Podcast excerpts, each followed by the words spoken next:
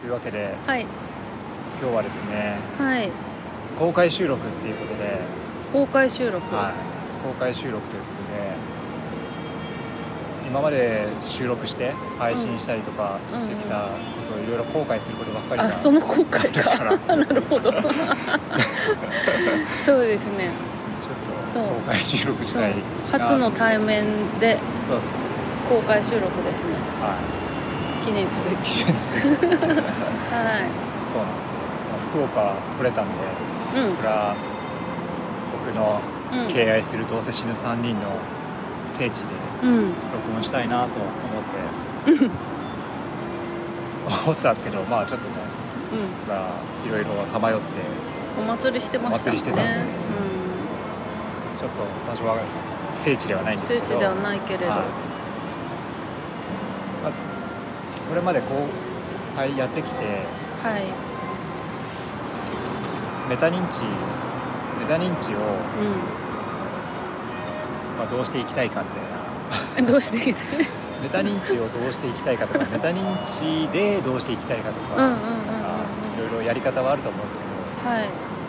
なんかいくつか方向性はあるかなと思って例えばメタ認知とは何かっていうそのメタ認知の定義を考えてメタ認知に詳しくなるみたいなのもあるけど、う面白くないじゃないですか多分。んうん。う んそうじゃないんだろうなって思うけどうん。なんかね結構自分の思考的にそうなりがちだからそれは一旦抑えて、あとねはい。要はそのメタ認知なんで僕がこのメタ認知にうん。こだわってるかっつったらメタ認知があったらみんな楽になれるとか、そう思ってるからメタ認知大事だよねってうん。思ってるんですよね。はいでそれをいろんな人にとかいろんなところでメタ認知大事だよっていうのを伝えたいのが多分ある。うその時にメタ認知大事だよって言ってもよくわかんないじゃないですか。んはい。だからいろんな人の生活に密着したうん。うん話の中にメタ認知を見つける、うん。うんうんその方がこういう時にこう考えればあ確かに面白いとか楽になるみたいうんうんな分かりやすい。だから、い。ゲストの人に、うんうん。うんその生活の中のこんなことあったんですよみたいな話をいろいろ聞いてって、うん。確かにメタ認知できてますねとかあメタ認知したらこういうふうにも考えられますねみたいなそれをずっと続けていくっていうので方向性としては間違ってないかなってなるほど。思った次第です。おーわかりました私は最近思ってたのが塚沼さんにも、うん。まあ、ちょっとちらっと話したんですけどそのメタ認知って何だったっけみたいなことをふんわり考える最近なんですけどこの番組してるから、何だったっけっていつも止まってるぐらいのあれなんですけど、うん。うん。えっとそのメタ認知が全然できてない状態のその人間の人のリアクションとかにこうグッときたり感情を動かされたりする時もあるなって思ったりしてて。なんだろうな。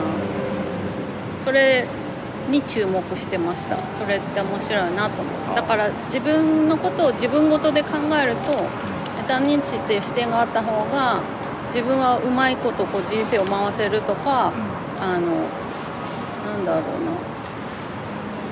生きやすくなるっていう視点ではあるんだけどこう人人ごとになった時にもう感情の赴くままになんか喋ってる人とかリアクションしてる人とかを見るとうん。それでこうなんか心を動かされることってあるじゃないですか。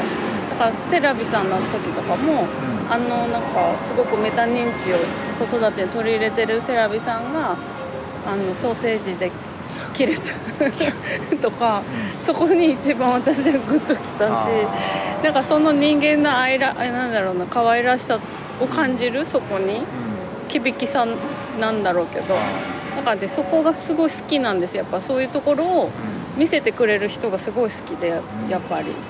好きになっちゃうポイント。だから常にメタ認知ができてる人ってあのその人は自分の人生をこうスムーズに生きられるかもしれないけどもしかして肌から見たらそんなに魅力的じゃないのかなとか思ったりして。なんかそんなことをこうふんわり思ってました。うん。人を見てたりテレビを見たりしながら。だから常にメタ使いようというかメタ認知しきるうん。しきって生きていくなんてだ多分誰もできる人いないと思うんだけど。面白いですよね。だからメタ認知できてないから悪いっていうことではないなっていう。と思ったりぼんやり思ってました。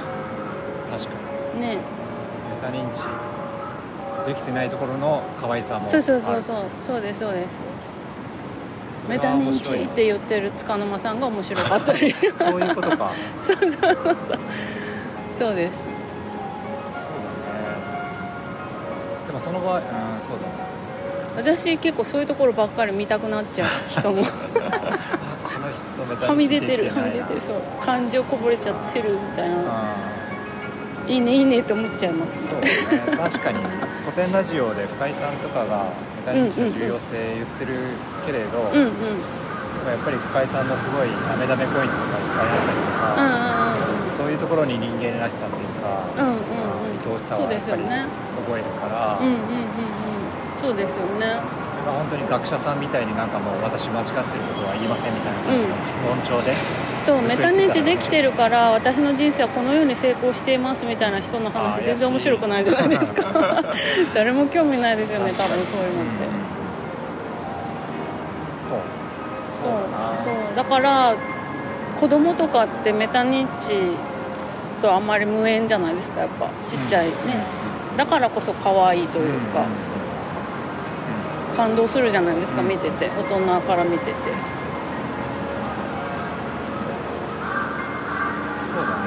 全て世界がメタ認知で満たされたらあまり面いや白くないー面白くないですねそれ。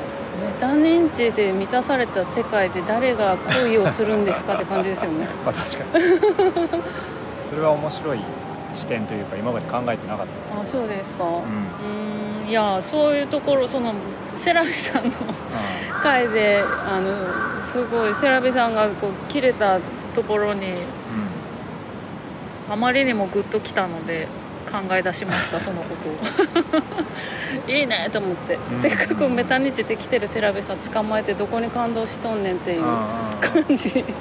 ところから思いましたあじゃあとりあえず今までのやり方でうん。変わらずやり続けてたら、まうあ、その人間らしさがんうん。垣間見れて面白いかなみたいなそうですね